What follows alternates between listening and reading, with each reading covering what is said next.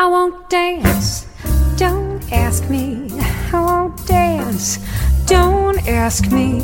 I won't dance, monsieur, with you.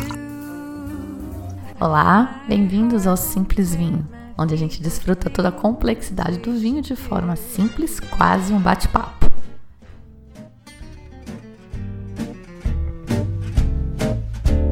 Je n'avais jamais été mon chapeau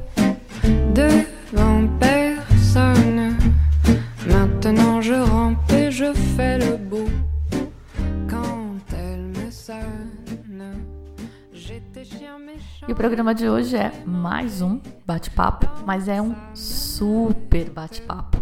É uma canja também para o pessoal que perdeu a degustação que a gente fez com participação do Alejandro Viril, que é o enólogo popstar queridinho e que trabalha na Catena Sapata, além de ter o seu projeto próprio, a El Enemigo. Bom, tem mais de uma hora de conversa com o Alejandro, então eu não vou enrolar aqui. Eu só preciso dizer, como o comecinho da conversa cortou, que ele começou contando que ele se formou e trabalhava no INTA como pesquisador. O INTA é tipo uma Embrapa que eles têm lá. E ele fazia consultorias para a Catena e a Catena estava assediando-o para que ele fosse trabalhar lá com eles. Bora falar com o Virgílio então.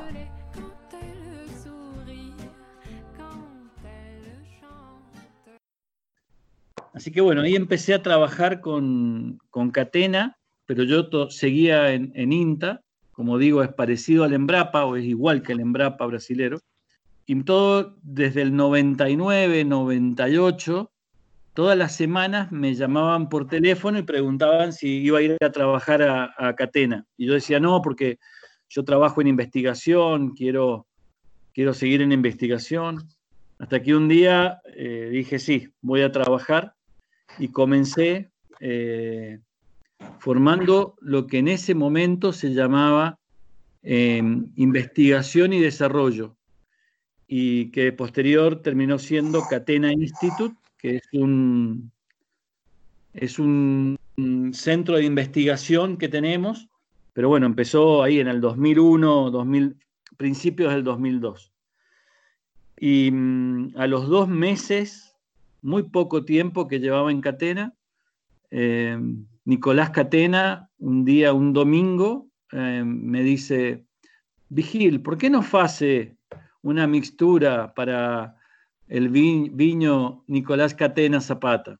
Digo, yo, yo no sé, yo trabajo en suelo, en in- investigación. No, no, fase, fase. Y a la tarde probamos. Así que ahí comencé a los dos meses a, a trabajar en, en- en la vinícola, en, en la parte de vinos especialmente. Así que así fue el inicio. Bueno, ya llevan 20 llevo, llevo casi 20 años y nunca me enteré, no me enteré que pasaron 20 años. E a gente hoje tá todo mundo com pelo menos um vinho, né? Com- teve gente que tá com mais de um. E a gente tem vinhos San Felicien, DV e Angélica. É, de todos esses, o único que já existia é, antes de você, claro que ele deve ter mudado, é o San Felicien. San Felicien fue mi primer vino antes, antes de trabajar en Catena, de probar. Y creo que en gran medida que yo haya elegido trabajar en Catena, emocionalmente se lo debo a San Felicien. En el año 97, eh, juntando moneda por moneda, eh, compré San Felicien Cabernet Merlot. Y ese fue mi primer eh, vino de catena que probé. Y siempre digo, ese momento dije, voy a trabajar en catena. Y increíblemente, a los años trabajé en catena. Así que San Felicien tiene una historia para mí, pero aparte una historia muy importante para Argentina, porque en el año 63 fue el primer vino varietal que salió al mercado como Cabernet Sauvignon. Entonces, San Felicien tiene una historia para la vitivinicultura argentina, para las vinícolas argentinas y para mí personalmente, que fue el primer vino de catena que, bebí, el Cabernet Merlot famoso. Y, ahora hacer ese vino para mí es, es toda una emoción. Em, una marca que nos acompaña hace justamente 60 años, así que em, para mí impresionante. O, San Felicien é, não é um de entrada, claro, mas ele é do, desses três que a gente tem hoje, ele é o que está mais abaixo. O que, que, é diferente no processo? A colheita é manual também, a levedura? Sí, lo más importante respecto a San Felicien para, para entender es que mmm, es un vino que se hace siempre históricamente de los mismos lugares nunca cambió. Entonces tiene una consistencia año a año y eso para mí ah, es lo fundamental. Eh, todos los años eh, pensamos el vino de la misma forma, en la misma parcela, en los últimos 60 años. Entonces, es histórico. Eh, Hacemos colecta manual, hacemos fermentación en tanques de inox, de inoxidable, y en cemento también, eh, como la vieja tradición. Trabajo una parte con racimo entero, con, racimo sin, sin sacarle el, stem, el um, raquis. Así que eh, es una tradición y yo he permanecido en esa tradición, cambiando conceptos un poco más modernos, pero con la misma idea y la misma evolución. Eh, pero lo más importante es que siempre trabajamos con el mismo viñedo, la misma parcela y el mismo concepto de vinificación. Ah, está en barril de en, en, Carballo francés, el 30%, lo otro queda siempre inoxidable eh, bueno, es más técnico, pero va, es, es permanentemente lo mismo. E a diferença dele para os outros que a gente está tomando hoje é, são vinhedos específicos também, só que Exacto. menores. Lo más importante es que vienen de viñedos singulares, de viñedos particulares, de single vineyard. Entonces, eh, a medida que fuimos plantando en el Valle de Uco, em, apareció DB, aparecieron los, otros viñedos, pero siempre eh, la idea o el concepto es de un lugar, de un sitio o de dos o tres sitios. Muito bem. E então, é, eu queria que você talvez falasse um pouquinho mais falar um pouquinho mais do, desse estudo de terroirs que vocês estão fazendo no Instituto, que acho que é o maior do mundo, mais extenso.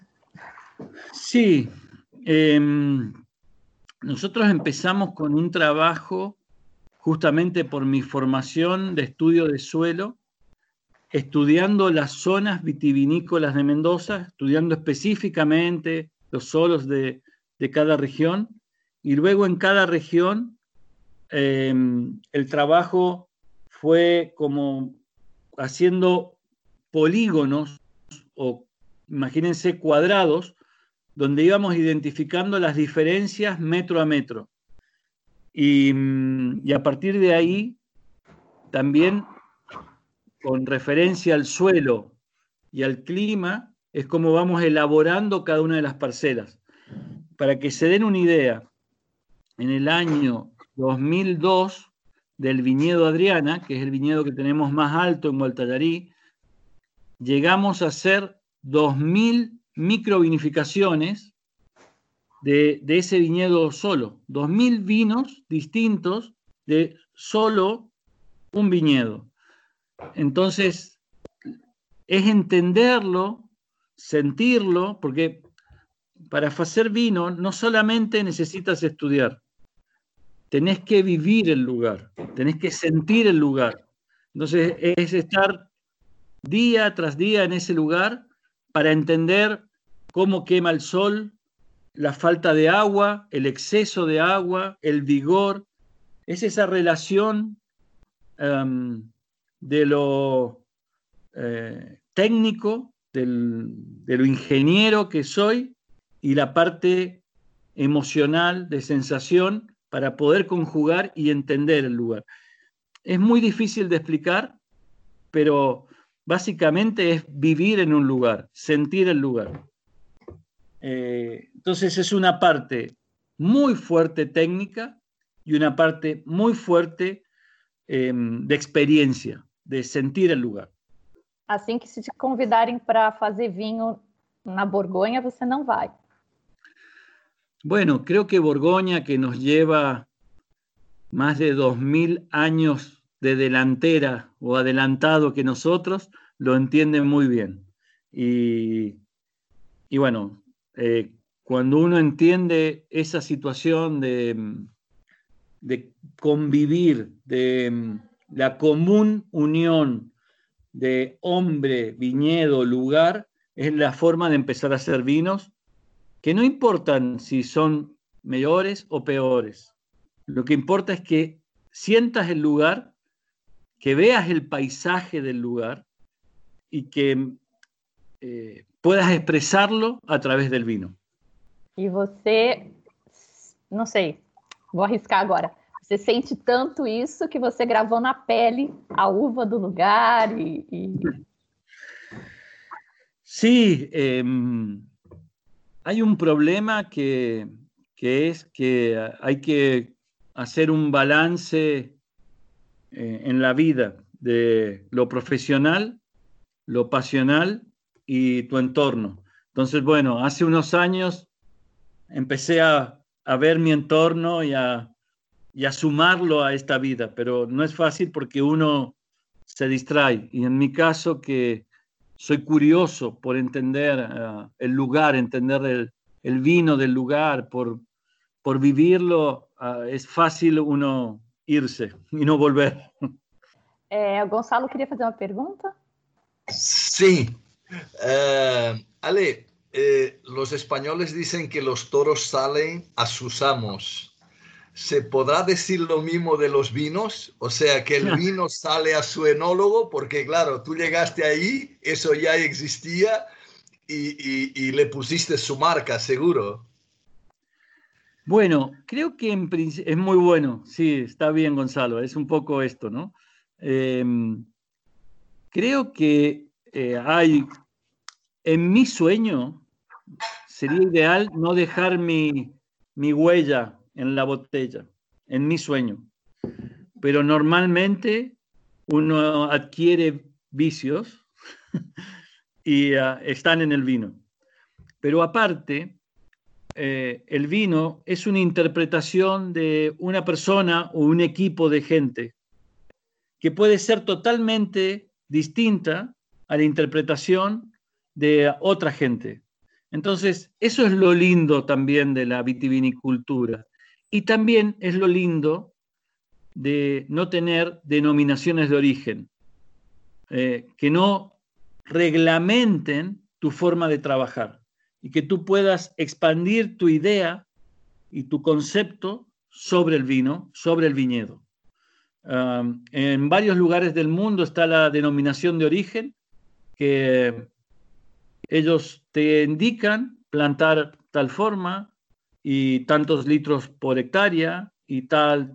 Bueno, a mí me parece importante que exista la identificación geográfica, pero no la denominación de origen. La identificación geográfica es que tú bebes un vino y sabes que es de un determinado lugar. Pero lo que no me gusta es que me digan cómo hacer en ese lugar. Pero sí, al final uno asusa para que salga al toro. Ah, yo recuerdo que me decían que no podíamos hacer grandes chardonnay en Argentina. Y, y pudimos, con Guaybón, Guaystón de Catena, creo que hemos logrado grandes vinos eh, que compiten con Borgoña.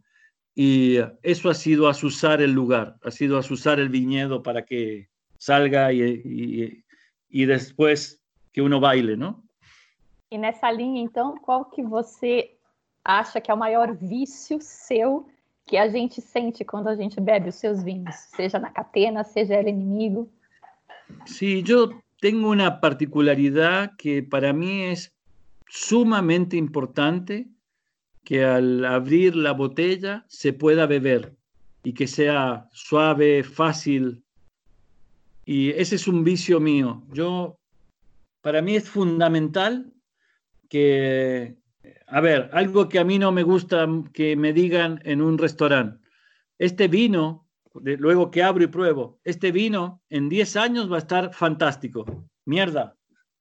Acabo de pagar por este vino ahora, no en 10 años. Entonces, para mí es fundamental ah, que el vino esté listo hoy, en 10, 15, 20 años. Va a proporcionar distintas cosas. Al principio será la fruta y eh, la exuberancia del lugar y luego, como la vida va tranquilizando esa fruta, pero van apareciendo los aromas de botella, pero lo importante es que en cada instante entregue placer. Y yo creo que esa es la marca fundamental para mí que sea fácil de beber y que siempre esté disponible para beber el vino. E fundamental. Muito bem. E engatando aí uh, uma pesquisa que eu vi, acho que essa semana, do Instituto Catena sobre a longevidade do Malbec. Sí, eh, hace ya 15 años venimos trabajando con el concepto de longevidad o vino de guarda en el Malbec. Y, y estamos entendiendo en primera instancia, porque lo que hay que entender eh, inicialmente es que Mendoza está al lado de la montaña y tenemos viñedo en toda la montaña. Entonces tendremos pequeños valles en cada zona a distinta altura Ah, con distinta insolación y mm, distintos suelos, porque cuando nuestros suelos, que son aluvionales, que es de arrastre de agua, al bajar el agua va dejando distintos materiales en las distintas zonas. ¿Qué significa esto? Que vamos a tener en pocos kilómetros totalmente distintos ambientes y va a dar distintos tipos de vino. Entonces, lo primero importante para esto es identificar las zonas que nos den vinos que tengan mejor guarda. Normalmente asociado a mayor acidez natural, a pHs del vino más bajos, a mm, madurez eh, que permitan tener mayor estabilidad microbiológica y química. Entonces, bueno, ese es el trabajo que hoy estamos haciendo y estamos intentando entender. Eh, y lo más importante para mí es que yo puedo hacer vinos de larga longevidad, pero lo importante es que el viñedo nos dé el vino de larga longevidad y no uno artificialmente. Y eso es fundamental. Y es mi trabajo, uno de los trabajos más importantes para mí. Perfeito. Então, essa mínima intervenção é só botar as uvas lá no, no tanque e deixar que Deus ajude? É assim? Não é, não é Deus, não é Deus. Porque quando decidimos plantar, implantar um viñedo, decidimos nosotros dónde y cómo implantar también. Y uh, cómo manejar el viñedo, también nosotros hacemos la idea. Entonces, eh, y por eso es tan difícil la vitivinicultura, porque es un proceso de 200, 300, 500 años, porque planto, tengo que esperar 10 años para tener un viñedo eh, estable y 10 años para tener grandes vinos. Eh, ya pasó 20 años y luego tengo que esperar ese vino de 20 años, que tardé 20 años, 20 años para saber si está bien. Y mi vida al ritmo de tanto vino es más corta. Eso es lo más difícil de esto. Eh, hay que ser muy paciente y si bien uno tiene curiosidad permanente, eh, saber que tiene que transmitir a más jóvenes más nuevos, se dice, ¿no? Más nuevos. Toda esa idea, todo ese concepto para que siga. Y que uno no es importante, sino que es esta cadena de gente que va transmitiendo y eso se convierte en una cultura. Y esa cultura del vino, no hay personas, sino hay una sociedad. Y eso es lo importante. terroir, ¿no? Terroir, eso es terroir. Terroir, por definición, mía, ¿eh? Mi definición. es plantar y elaborar uvas de un determinado lugar en forma centenaria. Entonces, la experiencia centenaria de plantar y elaborar la uva de un determinado lugar. Y ahí está lo, entiendes la importancia del hombre, que es todo, es quien planta, es quien labora y transmite año a año el conocimiento. Y eso es terroir, sobre un determinado lugar, sobre una zona. Por eso me es muy difícil pensar uh, hacer viño en otro lugar del mundo. Prefiero beber viño de otro lugar del mundo, pero no elaborar. Eu hago acá, em Mendoza. É uma pergunta que a gente vai fazer para você depois, qual é o seu vinho preferido, não seu, mas antes, é... o Frois tem uma pergunta. Olá, Alejandro. Olá, eh, querido, como, como estás? Muito bem. Como estás? Como disse, acabou de dizer, está muito focado em uma região. E está nesta região por muitos anos. Em Catena, como dizes, 20 anos. Increíble. Eh, eh. No sé cuándo pasó. ¿Cuándo me crecieron los pelos así? ¿Cuándo?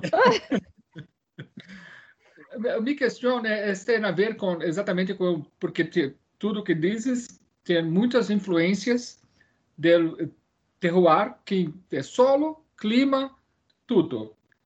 Como vês a questão de câmbio, a crescimento global, se vês isto na região?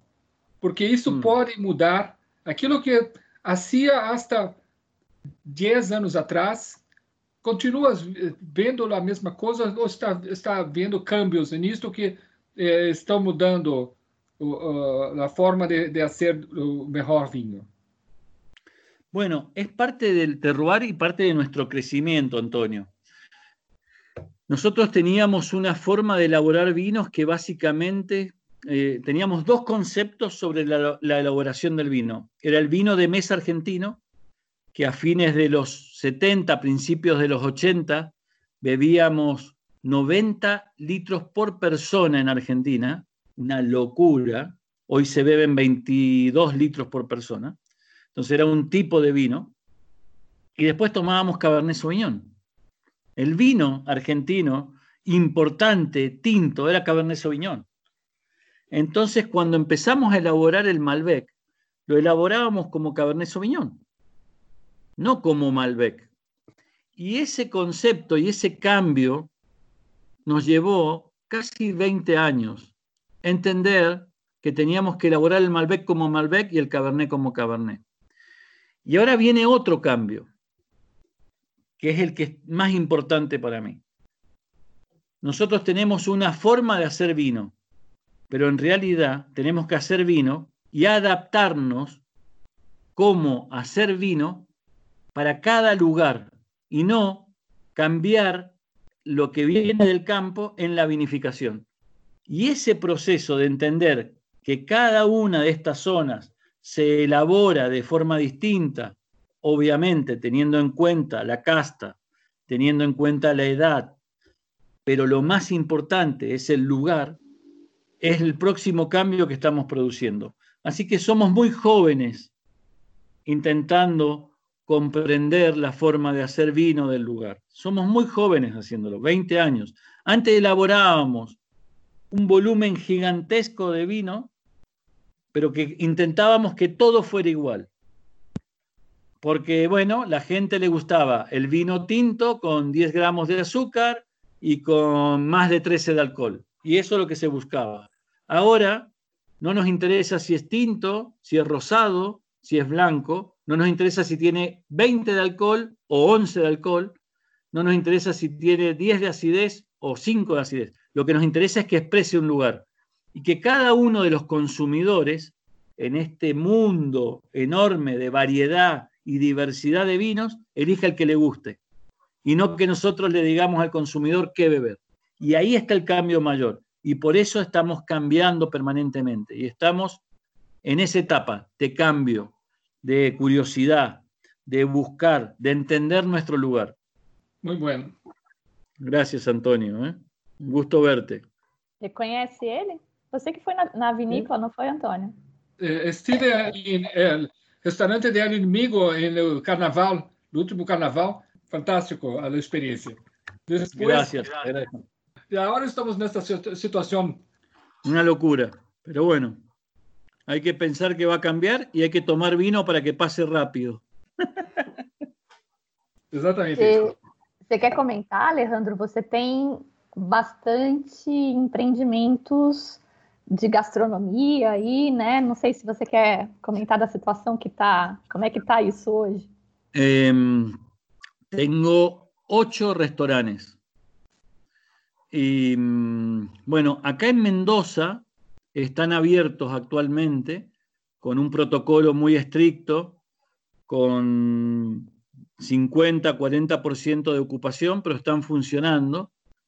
Pensamos que en una o dos semanas vamos a tener que cerrar nuevamente porque eh, no teníamos muchos casos, pero ahora está apareciendo nuevamente. Pero la verdad es que mm, eh, hemos logrado seguir eh, trabajando y, con todos los emprendimientos adelante. Y algo que nos ha pasado increíblemente en la pandemia es que la gente uh, está bebiendo mucho vino. Creo que es porque no sale de su casa, entonces bebe al mediodía, a la noche. Bueno, la verdad que eh, mucho está bebiendo, mucho, mucho, en el cual me incluyo. ¿eh? A pesar que tengo que trabajar, pero bueno, la policía eh, me para no para soplar por alcohol, sino para ver si tengo permiso de circulación. Así que por ahora não tenho problemas maiores. Que bom. Vai, vai voltar tudo aí. Em junho do ano que vem, diz que já tem vacina. Enfim. Eu creio que sim.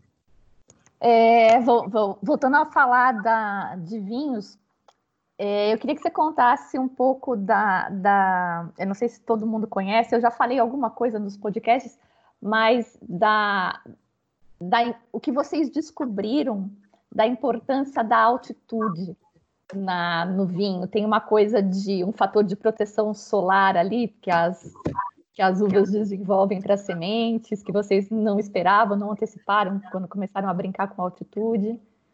Mira, há dois dos puntos importantes que, hemos trabajado y hemos descubierto en los viñedos de altura. El primero, a ver, como les contaba, Mendoza está al lado de la montaña, la ciudad de Mendoza está a 780 metros y ya está alta, y cada 100 metros que uno sube, disminuye la temperatura a un grado. Pero por supuesto, a medida que uno sube, está más cerca del sol. Entonces tenés frío, pero con más sol.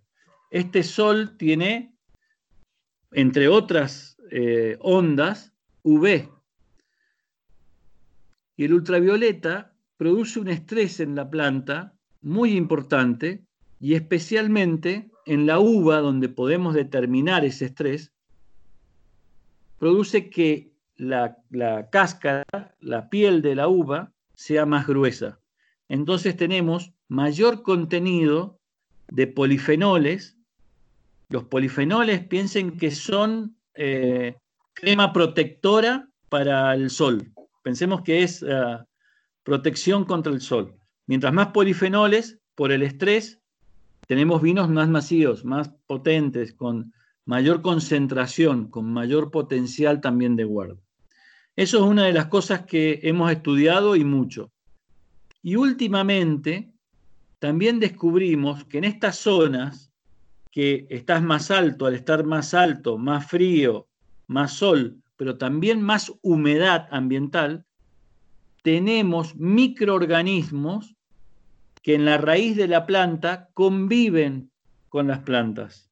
Estas zonas tienen una gran convivencia y producen vinos totalmente distintos por esta sinergia entre los microorganismos y eh, el suelo y la planta. Así que son dos, tres líneas de trabajo que llevamos hace muchos años y sumamente interesantes. De hecho, el vino Topi de la vinícola, que hoy eh, que es un Malbec actualmente, antes era un Cabernet Malbec, hoy es Malbec, que es Mundus Bacillus, Adriana Viña, lo más importante es que hemos encontrado estos microorganismos que tienen simbiosis con la planta y producen sabores distintos.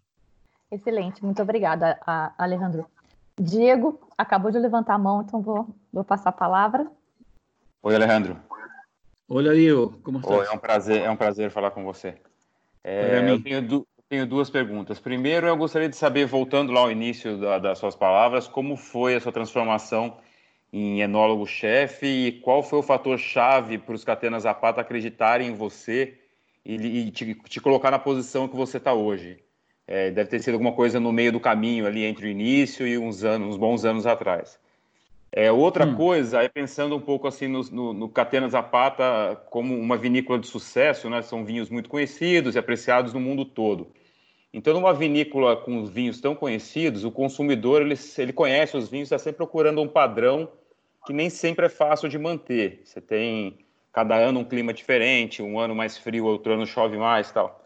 É, como é esse trabalho para manter esse padrão ao longo do tempo e qual a sua opinião em relação a esses padrões e expectativas que criam, principalmente com esses vinhos mais conhecidos no mundo, né? Então, vocês têm alguns nomes que as pessoas conhecem, gostam daquele vinho, esperam ter a mesma coisa ao longo do tempo e nem sempre é possível. Como, como você maneja isso ao longo do tempo? Então, são, são duas hum. coisas assim, um antes e um, e um já depois do sucesso. Después. La gente de Mistral dice, antes de Catena, después de Catena, ICDC. bueno, la verdad que eh, en mis inicios creo que tuve bastante suerte. Y una fue una degustación que hicimos a ciegas, justamente la primera degustación que me piden hacer eh, Nicolás Catena, me, me, me, permiten hacer el blend de, de hacer el blend de Nicolás Catena Zapata 2001 y en una degustación a ciegas, eh, que habían siete, ocho vinos más, eh, ganó el mío. Así que a los dos meses, Nicolás ya posó sus ojos sobre mí, porque esa degustación ganó, hicimos ese blend. Y mm, creo que eh, lo más importante al final fue una discusión que tuvimos por un tiempo con la colecta 2004, donde yo decía que podíamos hacer uh, Malbec uh, y el blend Cabernet Malbec al mismo nivel. Y uh, Robert Parker me puso en ese momento, que era una locura, en los dos vinos, en el Cabernet Malbec y en el Malbec, 98 plus. Y creo que ese fue porque yo ya estaba chef de los vinos premium y con la cosecha 2004 ya me ponen chef de la vinícola entera. Así que creo que lo conceptual fue que a través de trabajo y concepto claro de lo que queríamos hacer, eh, logramos resultados.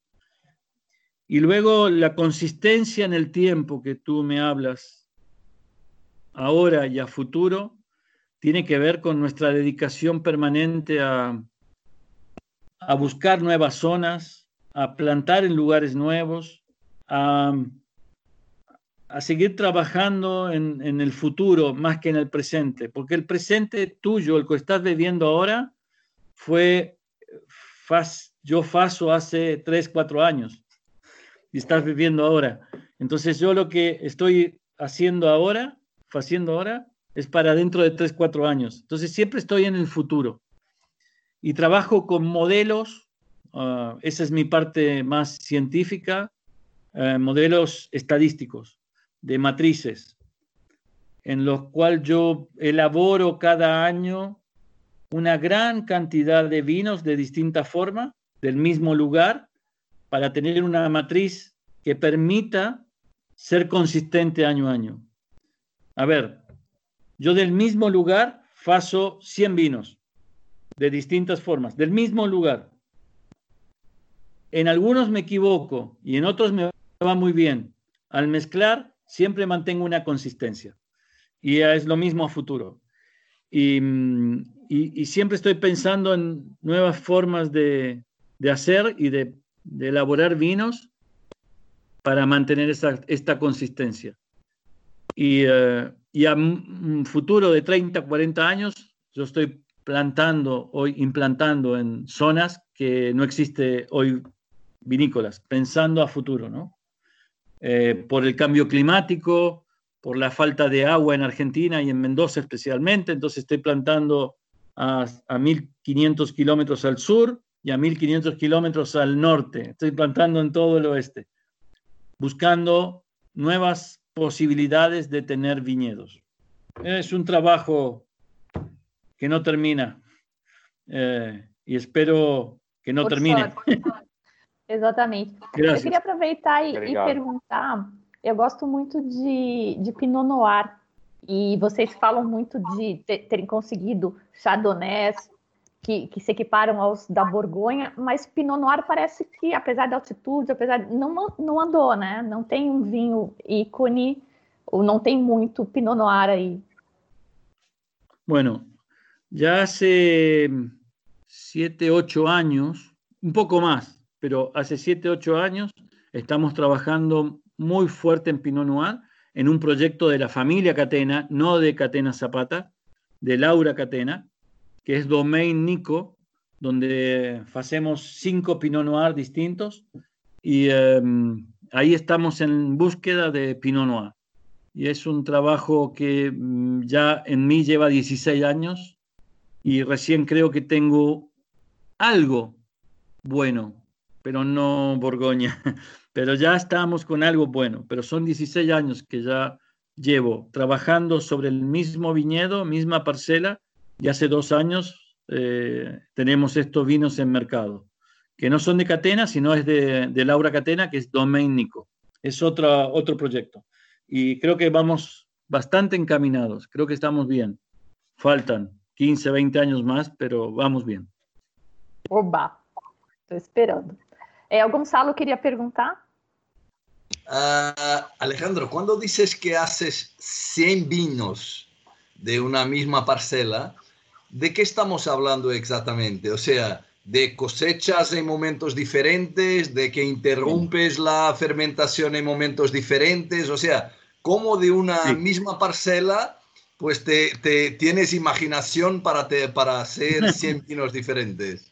Mira, lo primero más importante, vuelvo al principio, nuestros viñedos están en estas condiciones. Entonces la parcela ya tiene 5 o 6 metros de diferencia de altitud. Esa diferencia te da distintos suelos. Y cada uno de esos suelos puedo hacer 3, 4 momentos de cosecha. Y cada uno de esos momentos de cosecha puedo hacer tres, cuatro, cinco tipos distintos de fermentación. Entonces, cuando uno hace un día de colecta de un solo lugar y fermenta de una sola forma, lo que tienes es una picture, una, una foto. No tienes más que una foto de un instante. Cuando yo separo esa parcela en distintos tipos de suelo, y cada uno de esos tipos de suelo lo fermento, lo, lo, cosecho, la colecta la hago en tres, cuatro momentos distintos, que a veces se para un mes de la primera colecta a la última colecta. Y cada uno de estos momentos de colecta fermento en tres formas distintas, lo que tienes es una película, porque tienes muchas fotografías del mismo lugar, que si lo pones junto te va a dar un movie, una, una película. Y ese es mi concepto de vinificación, que tú no tengas una sensación de ese lugar, sino que tengas un paseo por el lugar. Y eso es el concepto, por eso hago tantas vinificaciones de un mismo lugar. Y cada uno de estos vinos tiene muchos, muchos vinos mezclados. por más que sea de la misma variedad. Tiene vinos de distintos lugares, cosechados en distintos momentos, fermentados de distintas formas, que voy... Es como un gran puzzle, es un gran rompecabezas, y vas armando piezas para que encajen y formen un solo eh, paisaje. E você chega a guardar vinho de um ano para o outro para mesclar como um champanhe, um jerez também? Sí, sí, mucho, mucho vino. Eh, de hecho, tenemos Guaybón, Guaystone, que trabajo con soleras, o sea que tengo eh, crianza biológica. Así que cuando bebes uno de esos vinos que tiene un número de cosecha, un año de cosecha, en realidad hay un 25% del vino, un 20% del vino, que es de añadas anteriores, porque voy manteniendo la flor permanentemente. Eh, y aparte me gusta guardar barriles para ver la evolución de esos vinos en barril y no en botella. Así que sí, hay una colección de casi 1500 barriles de, vino viejo que vamos mirando, viejo, que vamos mirando la, evolución. Sí, un poco caro para Nicolás, que se enoja un poco Catena, pero bueno, es parte del estudio. É o preço do sucesso. É, eu queria perguntar de onde surgiu a ideia de fazer criança biológica. É, acho que faz no, no, no Chardonnay da Adriana e acho que no Semillon também, do Era Inimigo. Se não me engano, também tem um pouco de criança biológica. Sim, senhor.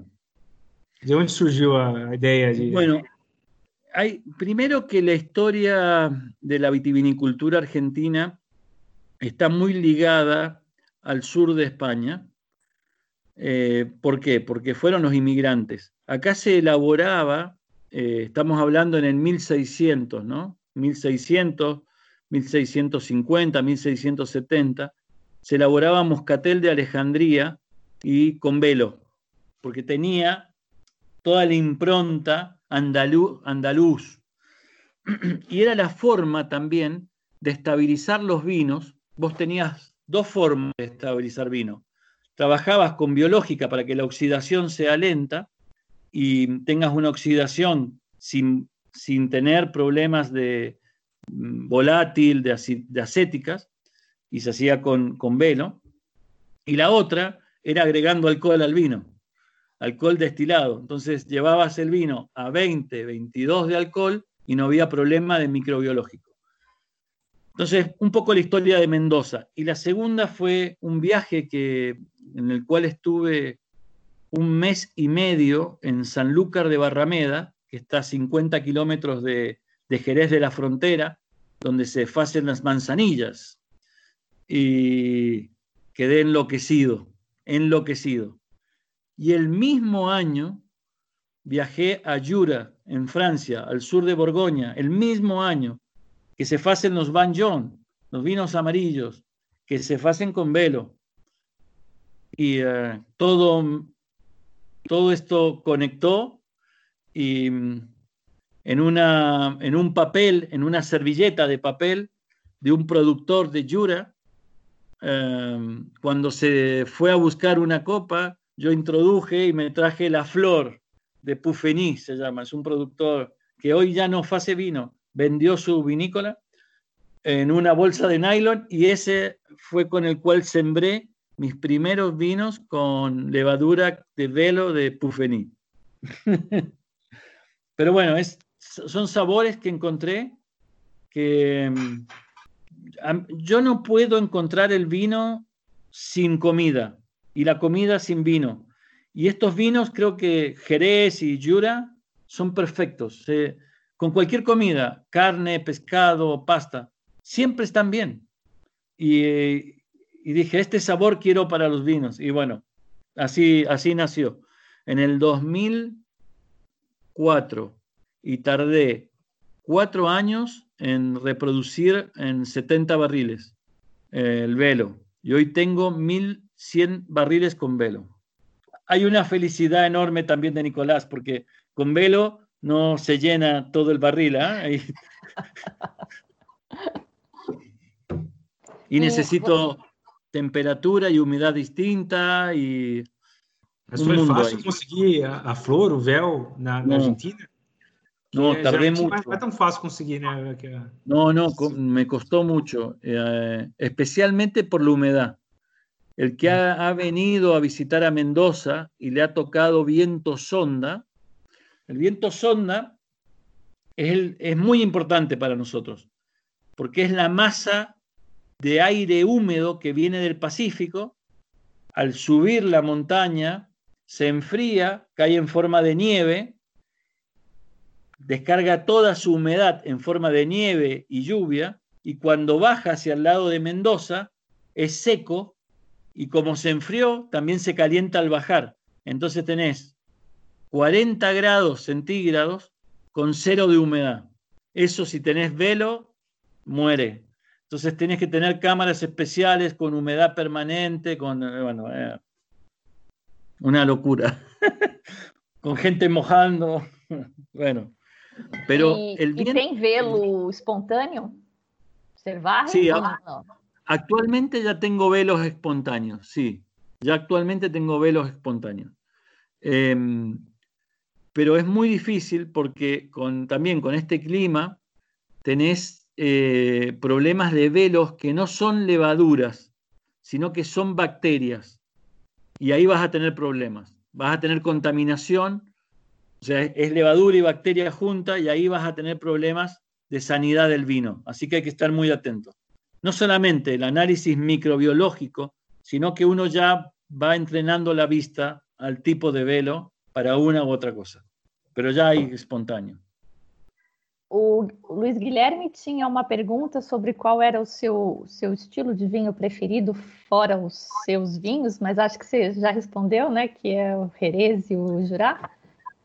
Sí, pero también me gusta mucho Barbaresco, me gusta mucho, eh, bueno, todo lo de Borgoña, eh, me gusta mucho lo que se está haciendo cerca de, de Madrid, en Gredos, con la garnacha, son vinos que me gustan muchísimo. Em, lo que se hace en Ribera Sacra, también en España, me gusta. Eh, todo el nuevo concepto sobre Alentejo en, en, Portugal, los blancos de Douro. Bueno, tengo un problema, me gustan casi todos los vinos. los Pinot de Santa Bárbara, em, lo del norte de Chile, lo de las zonas con calcario, de Limarí, hay cosas muy interesantes. Em, bueno, nada, eh, Sicilia, aparte de ir a Sicilia es hermoso. bueno, ¿De Brasil? Pero, ¿Ha probado algo? Muchísimo. Eh, he tenido la suerte de, estar en Canela y en Gramados un par de veces y poder probar, he llegado a probar en un día 600 vinos brasileros con, cosas muy interesantes, sobre todo todo el nuevo concepto, donde ya no se hace Merlot, sino que están haciendo Cabernet Franc, como Valdemarino, por ejemplo, los irá cerca de San Pablo, eh, los espumantes siempre han estado, ¿no? Em, mejorando mucho. hay mucho, la verdad que hay un recorrido interesante, probado Nebbiolo que están haciendo. Bueno, lo importante es que se haya salido de ese paradigma de Merlot, Cabernet Sauvignon, Chardonnay en Brasil. Y se estén buscando otras castas que funcionan mucho mejor en esos climas más húmedos. Eh, creo que va por aí. Temos umas coisas interessantes que estamos descobrindo também agora com a quarentena. Mas o Anderson queria fazer uma pergunta. Olá, sou Vanessa, estou com Anderson aqui. Que tal, Alejandro? Como estás? Como te va? Bien, bien. Oye, la pregunta iba a ser Saludos. La pregunta iba a ser primero de los vinos brasileños, cuál era, era tu, opinión, pero un poco ya contestaste en, este, en esta pregunta anterior.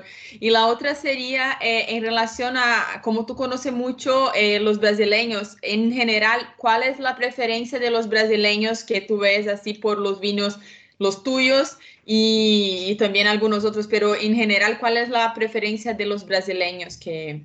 Hay? Mira, tengo, tengo eh, lo, único que voy a decir respecto, para agregar, de los vinos brasileros, creo que hay que salir del paradigma espumantes de Brasil buenos, porque hay vinos no espumantes que están muy buenos. Y creo que hay que animarse a probar y seguir investigando. Respecto a, yo divido en dos los consumidores en Brasil.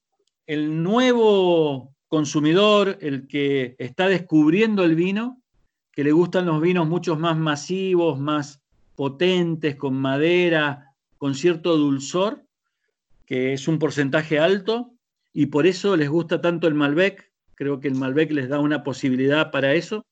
Y ya tenés el consumidor que está buscando otra frontera, que está buscando cosas nuevas.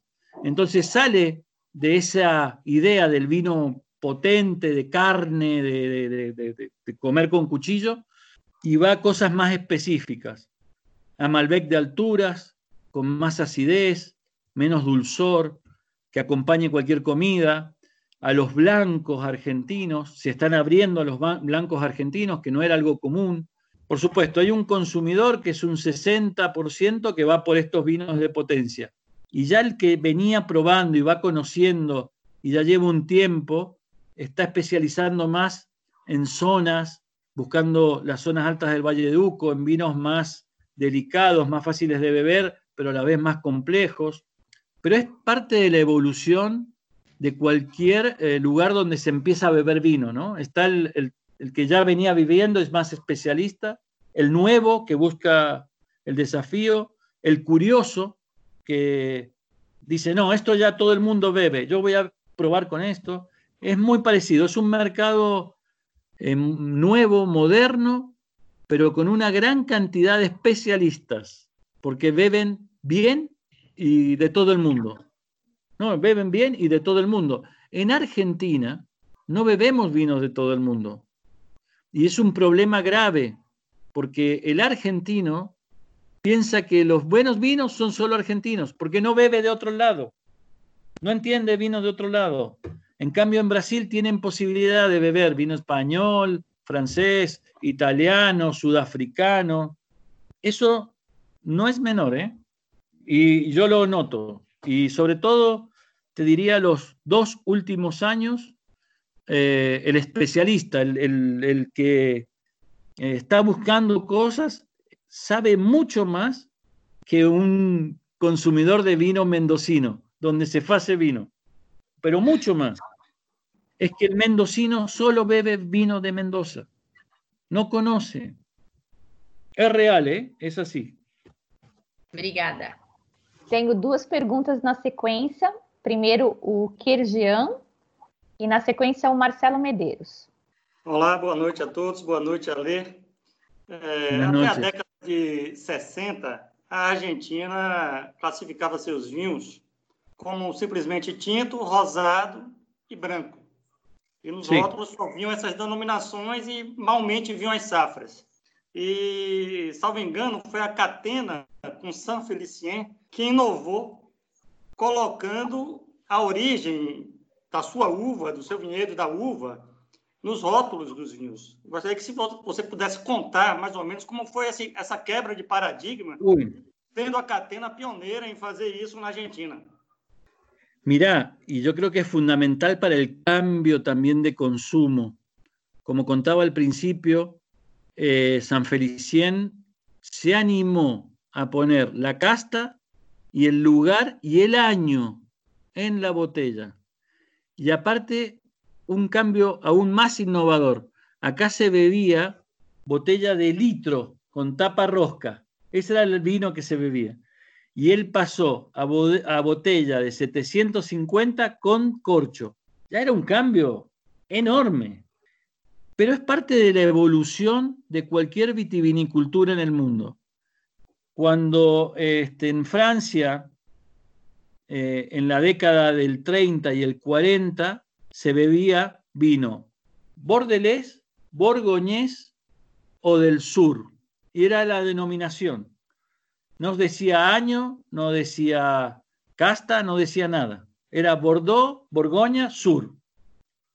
Côte-Rôti, Côte de eh, y acá era un poco así, sin año, sin nada.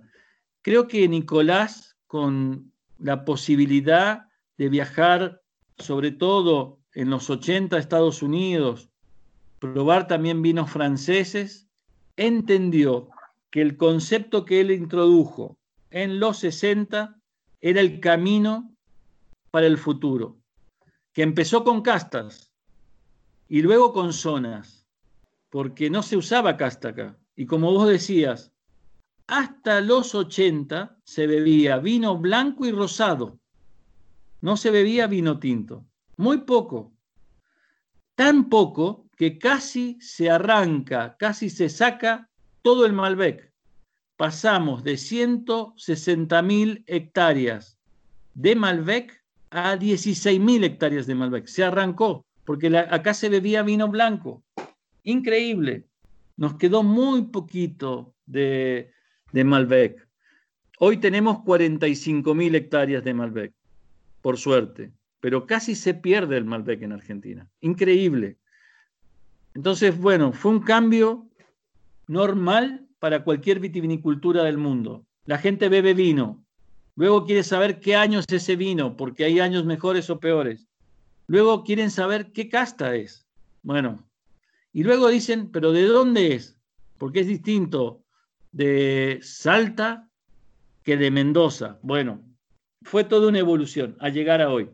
Y Nicolás la vio 20 años antes que lo vieron otros acá. Y eso es muy importante para entender la visión de Nicolás, porque lo hizo en muchas cosas, no solamente en eso. Cuando planta el viñedo Adriana, que está en Gualtallarí, en Tupungato, el único viñedo plantado en esa zona era Adriana era un pequeño paño verde en una inmensidad de desierto.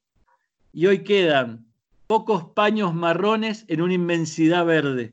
Pero el primero que plantó ese, ese viñedo fue Nicolás. ¿Por qué? Porque buscaba frío.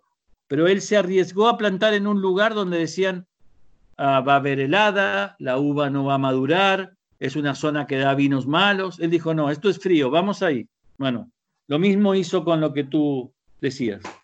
Así que bueno, es, es innovación, es riesgo, riesgo empresarial, y es mirar un poco más allá de sus narices. Y nos enseñó a todos un poco eso, ¿eh? A todos nos transmite día a día eso. Mira un poco más allá. Entiende lo que está pasando un poco más allá. No termina acá. Genial. Marcelo, Alejandro, vamos lá. Bem, Alejandro, que, que, alegria, viu, querido? Que alegria estar aqui escutando você mim. e todos vocês. É, nós aqui no Brasil, a gente tem um, quer dizer, nós não, mas os produtores aqui no Brasil têm um grande problema com relação à tributação, a falta de incentivos melhores, né, como taxas de juros mais baixas, linhas de crédito é, que sejam mais atraentes, enfim, um, um, um, é, é, nós temos sofremos aqui com a falta de subsídios maiores do governo para com os produtores. É, eu queria saber, assim, eu tenho curiosidade para saber se, em um país como a Argentina, que é que já tem mais subsídios, né, que a cultura do vinho já é enraizada, é, existem pretensões também, assim, existem pedidos e, e, e brigas, enfim, lutas da, da, classe produtora de vinho na Argentina para conseguir é, vitórias com o governo também? Eh, bueno, primero que lamentablemente no hay ningún beneficio con la vitivinicultura. Lamentablemente porque digo, sería y esto ya es un tema de pensamiento político, creo que el subsidio debería ir a la parte productiva que realmente cree empleos y que la gente vuelva al campo y lamentablemente se hace directo a, las personas donde no hay, una, no hay, una, no hay un desarrollo eh, productivo real. Eh, tenemos retenciones, tenemos bastantes problemas, pero mira, lo más importante es que tenemos tres, cuatro gremios, asociaciones muy fuertes que sí brigan por el bienestar de la, actividad. Hoy a la mañana, hoy, a la mañana tuve, por ejemplo, reunión con eh, todos los eh, estamentos que hacen a la vitivinicultura, porque se está haciendo el plan estratégico al 2030, pensando en los próximos 10 años. Y ahí está Bodegas de Argentina, está WOFA, Wine of Argentina, está UVA, que es la Unión Vitivinícola Argentina, eh, están las entidades de investigación como INTA, la universidad, las cooperativas, y estamos trabajando en un plan estratégico que tiene que ver con la estrategia futuro y con lo inmediato, la urgencia que tenemos hoy. Lamentablemente, nuestros países, tanto Argentina, Brasil, tenemos problemas muy graves coyunturales, donde las estrategias a largo plazo son muy difíciles de llevar a cabo eh, y estamos siempre en la urgencia y nunca en el largo plazo. Em, pero es necesario realmente formar gremios, asociaciones que tengan peso, que se hagan escuchar. Mendoza es fácil porque em, tenemos tres ingresos importantes en nuestra provincia. Primero es petróleo, que ahora... Segundo es turismo, y el turismo está vinculado directamente al vino. Y el tercer ingreso es viño. Así que el segundo y tercer ingreso es básicamente viño. Entonces tiene un peso, tiene un poder para hacer cambios en la región, pero siempre a través de asociaciones. Eh, no es fácil, porque aparte vos tenés grandes productores, medianos productores y pequeños productores. Y son vitiviniculturas totalmente distintas, eh, que no tienen nada que ver unas con otras. Entonces son, es muy difícil de articular. Obrigada, Alejandro. Ok, muito obrigado, obrigado, Alejandro. A ti. A ti. Tomiato, tem uma pergunta? Perfeito. Sim, Ale, boa noite. É muito bom boa conhecer noite. mais aí da sua história. É, eu queria que você contasse um pouco dentro da, dos planos aí da Catena, é, se vocês hoje só estão concentrados dentro ali de Mendonça e se vocês estão vendo outras regiões mais para expandir produções é, e qual a região dentro da Argentina que você vê aí como uma, uma, uma crescente grande na, na qualidade dos vinhos? Bueno, eh, estamos trabajando en siete regiones distintas de Argentina. Plantamos viñedo bien al norte, en Jujuy, que es la provincia que está pegada a Bolivia, en Salta. Tenemos viñedos ya de 15 años en La Rioja, a 750 kilómetros al norte de Mendoza. En San Juan tenemos mucho, que es 100 kilómetros al norte de Mendoza. Hemos plantado en Patagonia, pegado al río Colorado, eh, Malbec, Cabernet Franc y otras variedades, en Neuquén y actualmente estamos trabajando en Río Negro. Así que estamos trabajando en todas las zonas de Mendoza, de Argentina. Eh, tenemos un proyecto para el centro del país, para la provincia de Córdoba, que es en el centro del país, donde hay unas sierras muy interesantes que me parece que, que tienen un gran potencial. Y en la provincia de Buenos Aires hay unos cerrillos que se llaman La Ventana y Tandil, donde también tenemos cierta idea de proyecto a futuro. La verdad que en lo personal yo no quiero hacer más nada. no, no, es muy, es muy difícil viajar por toda Argentina. Pero estamos, sí, plantando en distintas zonas y uno de los problemas graves que estamos viendo a futuro es la falta de agua, así que estamos diversificando pensando en eso. Y con nuevas variedades también, ¿no? Variedades exóticas. Sí. Estamos trabajando con variedades de mediterráneas como garnacha, monastrel, syrah, roussan, marsan. Estamos trabajando también todo lo que es palomino de Jerez. Eh, estamos trabajando, y sí, no, ¿qué voy a hacer? Eh, y después con variedades italianas en otras zonas como Nebbiolo, como Barbera, como Sangiovese. Así que también bueno, y variedades criollas, eh, argentinas. Así que bueno, diversificados y pensando bastante en, el futuro. Excelente. Uma pergunta minha agora, de, de pessoa. Como foi ter o seu vinho, um vinho seu, na verdade, é, recebendo 100 pontos, Robert hum. Parker, e como é que você vê os seus outros filhos comparado assim? Esse é 100, mas aquele outro também é, não sei, como é que é isso? Bueno, lo primero para entender sobre un puntaje es que es la opinión de una persona en un momento determinado y es el gusto de una persona. Digo, para sacar tanto peso del puntaje. Ahora, en lo personal, eh, fue un instante increíble porque eh, dos vinos con 100 puntos a la vez fue... Y siempre recuerdo que iba manejando la camioneta eh, en, ruta y llega un mensaje y decía, lo lograste. ¿Qué, ¿Qué, logré? ¿Qué logré? Empecé a buscar.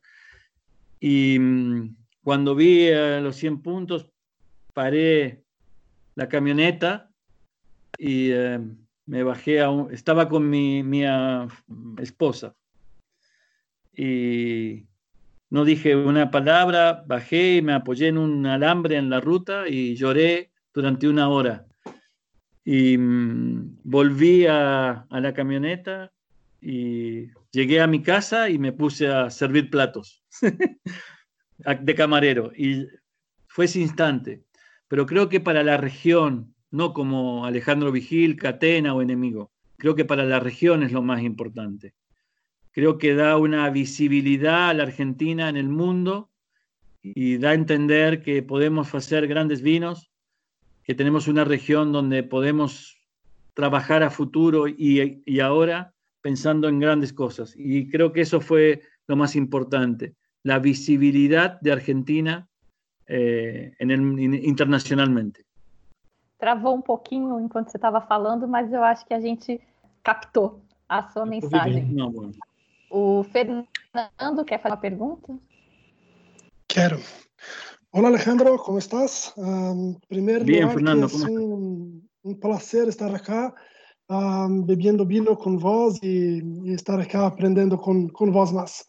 Um, has dicho que, que hoy vive en futuro como que cuatro años, uh, además de que estamos hoy. Entonces, si me permite una broma, quería preguntar cómo es el pelo en el futuro, si es como el tuyo pelo que hay o como el mío, cómo es el pelo de futuro, O, o, se cae todo el pelo en cuatro años. Si sigo con esto, se va a caer seguro.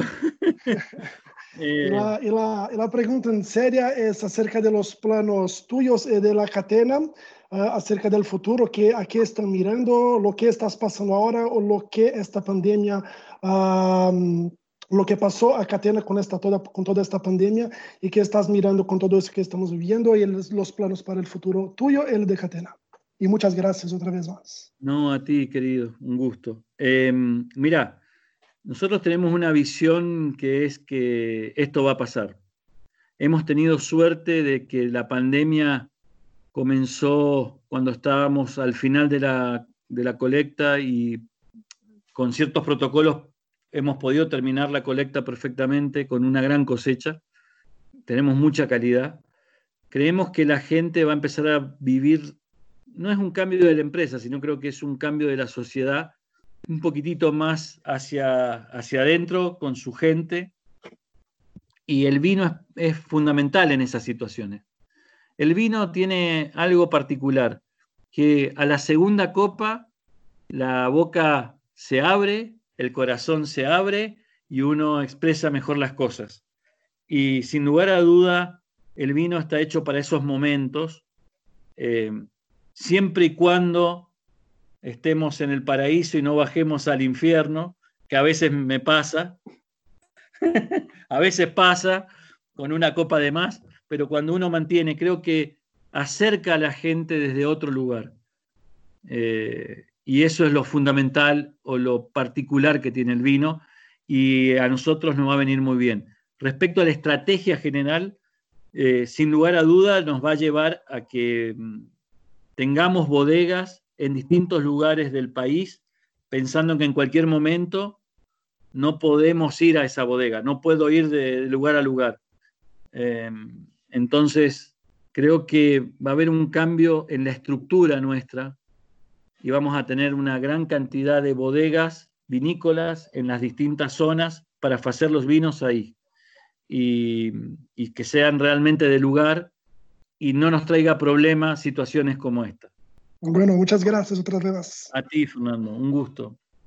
É, tem uma pergunta do Luiz Barbarize, ele perguntou no chat, eu não sei se ele se anima a perguntar em vivo. Bom, enquanto o Luiz não chega, o Marcelo tem uma pergunta. Então, vamos lá. É, você falou da colheita de, de, de agora desse ano, né, é, Alejandro?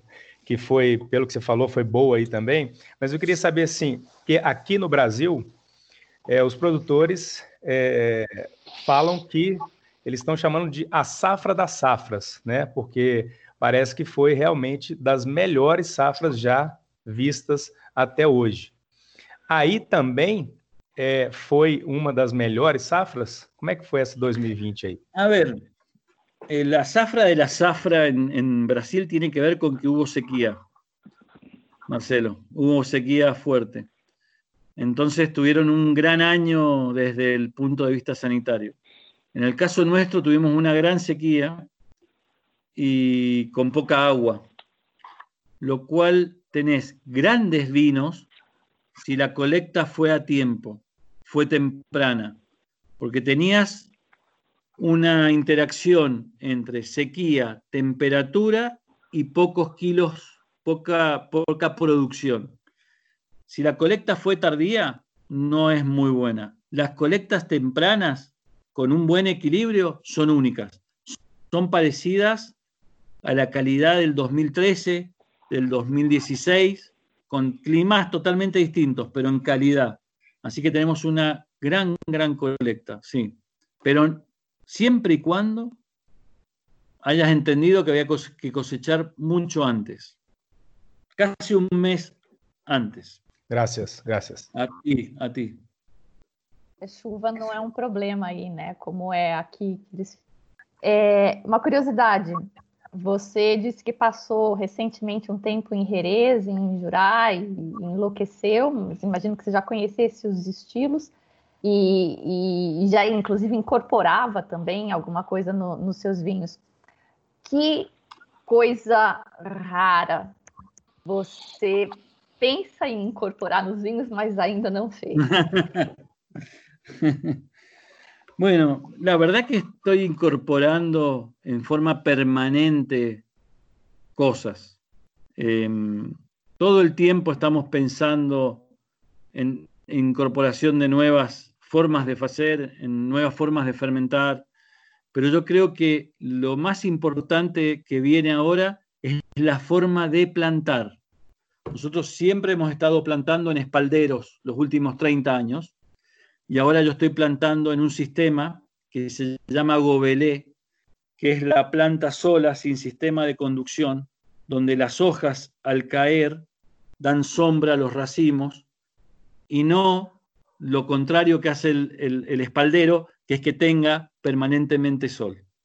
Eh, hoy la idea mía es que trabajar en este sistema para que tenga sombra el racimo tenga un microclima más frío y con menos insolación.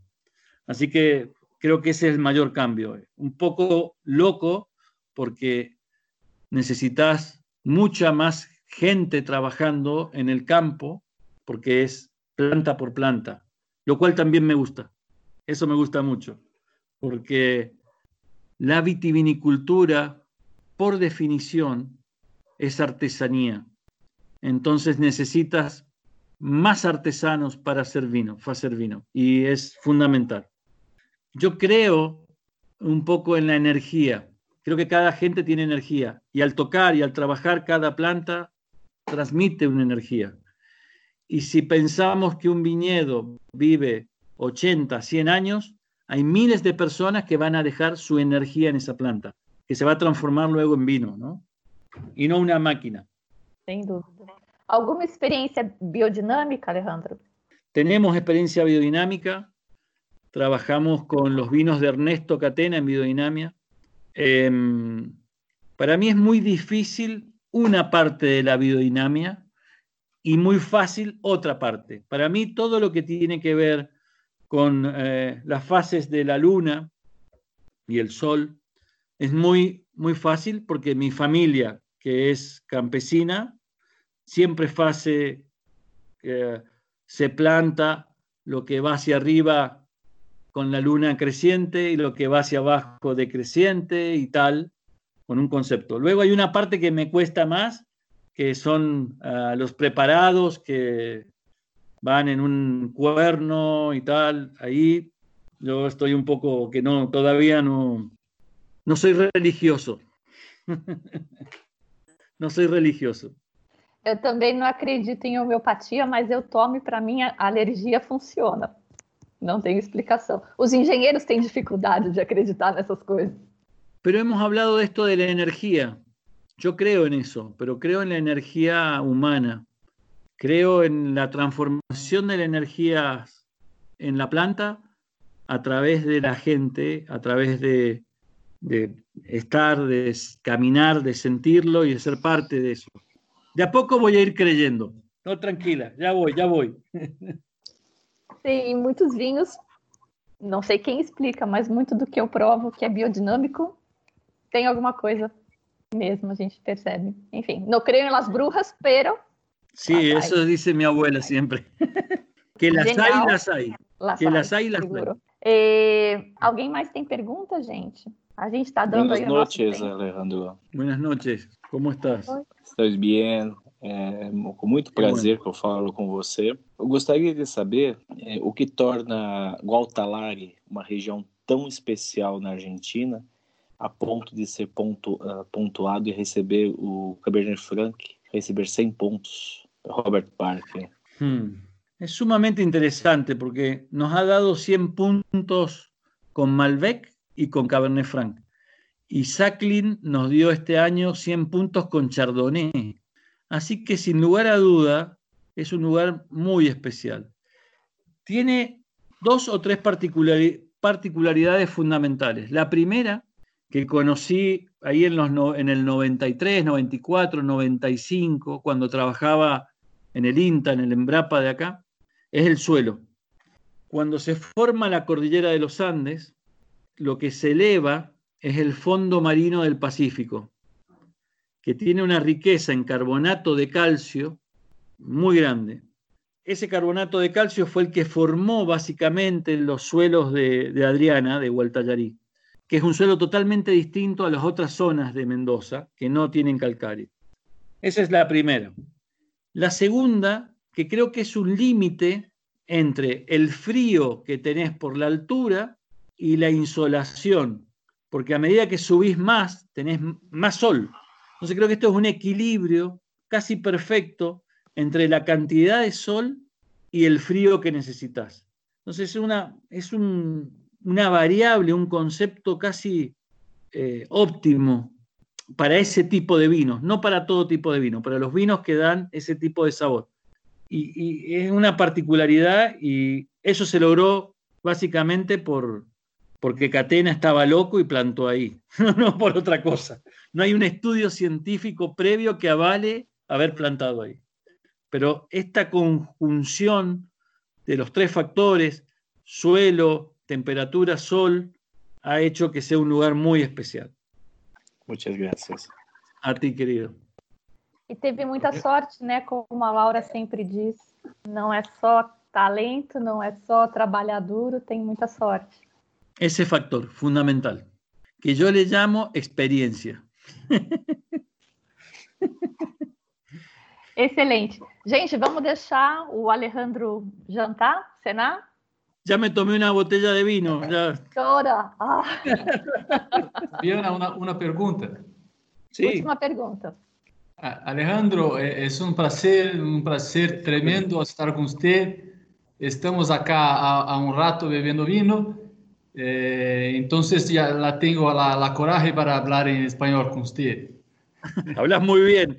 Sí. No como yo que digo cuando creo que estoy hablando en portugués. Poquinho. ¿Qué es eso? Fíjate que estoy, estoy practicando viendo videos de, de, desde Argentina con Alejandro Fantino, con el Pollo Fiñolo y todo ya, ya, veo que tenés todo el acento porteño. Sí, sí, claro. Bueno, Fíjate, uh, pues. La pregunta es que eh, yo leí una entrevista, una charla, una nota suya, no me recuerdo, que usted hablaba que acá en Brasil debíamos, eh, debíamos plantar nebiolo. Uh, la pregunta es, do, punto de vista agronómico, técnico, por, qué deberíamos plantar nebiolo acá? Vos tenés algunas regiones donde tenés grandes pendientes, por lo cual vas a tener escurrimiento del agua o drenaje importante. Y en esas regiones que tenés esas pendientes, rodeadas en algunos casos con bosques, vas a tener fog, vas a tener eh, neblina, que es fundamental para el nebiolo porque necesita poco sol y alta humedad, sin tener problemas sanitarios, por supuesto. Entonces encuentro que puede ser muy interesante, sobre todo porque no vas a tener la concentración de taninos que yo puedo tener acá en Mendoza, donde no tengo eh, fog, no tengo neblina, y tengo seco. Entonces son vinos realmente que no, totalmente distinto a lo que, por eso estoy plantando Nebbiolo en Córdoba, que tiene 700, 800 milímetros de lluvia, 1200 milímetros de lluvia. Hay cerro y puedo tener eh, neblina. Entonces tiene que ver con, que tenga buen escurrimiento de agua, que tengas humedad, pero que no esté inundada en agua y que no tenga sol. Eso. Sobre todo hay que buscar pendientes que tengan durante la mañana la exposición del sol, lo cual te va a proteger con la neblina. Y durante la tarde estén del otro lado, entonces tenga sombra del mismo cerro, o del mismo, de la misma, sí, serrillana. Pero es una teoría, ¿eh? no es que... Teorías. Es una teoría de un experto. Sí, o un buen bebedor de vino. que sueña con tener neviolos en Sudamérica, buenos y baratos, no como los de Italia. Sí, um Muito gusto, muchas gracias. Muito gusto. Já tivemos uma canjinha aí de cinco minutos no, no tempo, que compensou aí a gente ter começado um pouquinho mais tarde. Vamos fazer um brinde, tirar uma foto para terminar? Um brinde, então. Agradeço super a sua participação sempre super simpático, super popstar, mas super acessível também, ensinando um monte para gente. Obrigada, Alejandro. Muchas gracias. Saludos a todos, que tengan buenas noches. Disfruten el vino. Gracias. ¿eh? Gracias. Gracias. Gracias. gracias.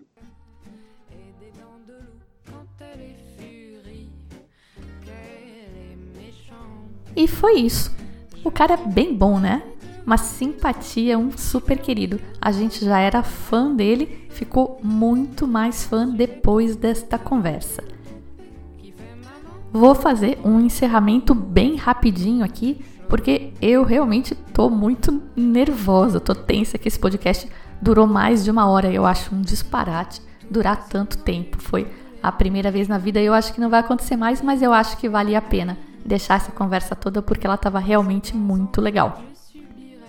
Meu super agradecimento ao Ken Silvério, então, diretor comercial da Catena Sapata para a América Latina e que possibilitou e viabilizou este encontro. A Cláudia Mota, da Mistral, que me deu uma super força e ajudou super na ponta Mistral. A Mistral, para quem não conhece, é a importadora exclusiva dos vinhos Catena e Aliana para o Brasil. Então, Olhe o contrarótulo dos seus vinhos e se ali atrás não tiver escrito que foi importado pela Mistral, muito possivelmente é um vinho não importado legalmente, é vinho de descaminho. Tipo esses que a Polícia Federal vive prendendo nas operações.